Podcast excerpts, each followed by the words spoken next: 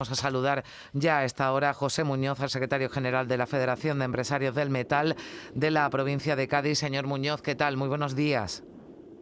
Hola, muy buenos días. Bueno, creo que le cogemos, ¿no? Camino ya de Sevilla.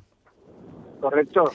11 de la mañana, esa nueva oportunidad para llegar a un acuerdo, pero no sé si ha tenido oportunidad de escuchar al representante de UGT. También hemos escuchado lo que han dicho ustedes en las últimas horas con este escenario, ¿usted ve posible que hoy se avance, que se pueda conseguir llegar a un acuerdo y terminar con la huelga? Bueno, no sé lo que ha dicho el representante de UGT que ha citado, la verdad, eh, pero sí que te puedo asegurar que nuestra nuestra voluntad y nuestra actitud es la de negociar, no hoy, sino desde que nos sentamos y constituimos la mesa de negociación del convenio nosotros vamos con la intención de analizar las propuestas que se nos vayan haciendo y nosotros, eh, digamos, contrarrestar para acomodarlas en lo posible a las posibilidades mínimas que tienen las empresas a día de hoy. Y mm. eso es lo que nosotros vamos a llevar como encomienda. Ustedes proponen una subida de un 2% en los próximos tres años si esa subida es inferior a la subida real del IPC de la inflación en 2023. Proponen una paga extra para los trabajadores. Eh, esa es su propuesta, lo que plantean en la mesa. Los sindicatos dicen que es insuficiente. ¿Ustedes están dispuestos a ceder en algo? Yo no sé, esto depende de una negociación y de lo que se vaya abordando en todas las variables. Nosotros nos presentamos con una matriz que tiene muchos inputs y tendremos que ir viendo qué se mueve eh, hacia arriba en algunas de las variables para ver cómo se responde hacia abajo en otras. Nosotros tenemos para ofrecer un X y tenemos que ver cómo se reparte ese X. Dar más del X significa que podemos tener un convenio, un convenio magnífico, firmado seguro por las dos partes, pero que condene a la supervivencia a la industria de carne. Eso nosotros no lo queremos. Entiendo que los sindicatos tampoco, pero eh, la habilidad va a estar en encontrar ese punto medio en el que el empleo, la empresa y la carga de trabajo eh, convivan.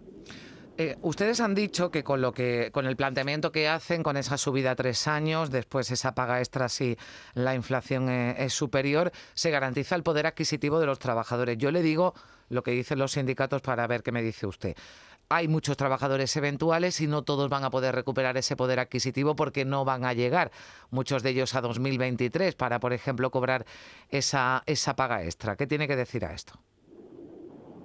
Nosotros nos hemos sentado habitualmente con los sindicatos, hemos creado mesas, hemos eh, llevado a cabo análisis, tenemos una mesa de la industria y de la competitividad, y esto lo que te quiero decir con esto es que nos sentamos todas las veces que haga falta para analizar si se están produciendo desviaciones de la voluntad que se firme, que conste en el convenio que se, que se firme. Mm. Si hay en algún momento algo que analizar y que corregir, sobre la marcha se hace. Tenemos una comisión mm. mixta paritaria del convenio que se reúne a los 15 días desde la petición de cualquiera una de, las de, cualquiera de las partes y eso viene en el convenio consta así utilicemos a lo mejor alguna de las comisiones para eso que me, que me mm. estás contando sí señor Muñoz eh, qué consecuencias está teniendo ya la huelga tras nueve días de paros la situación es crítica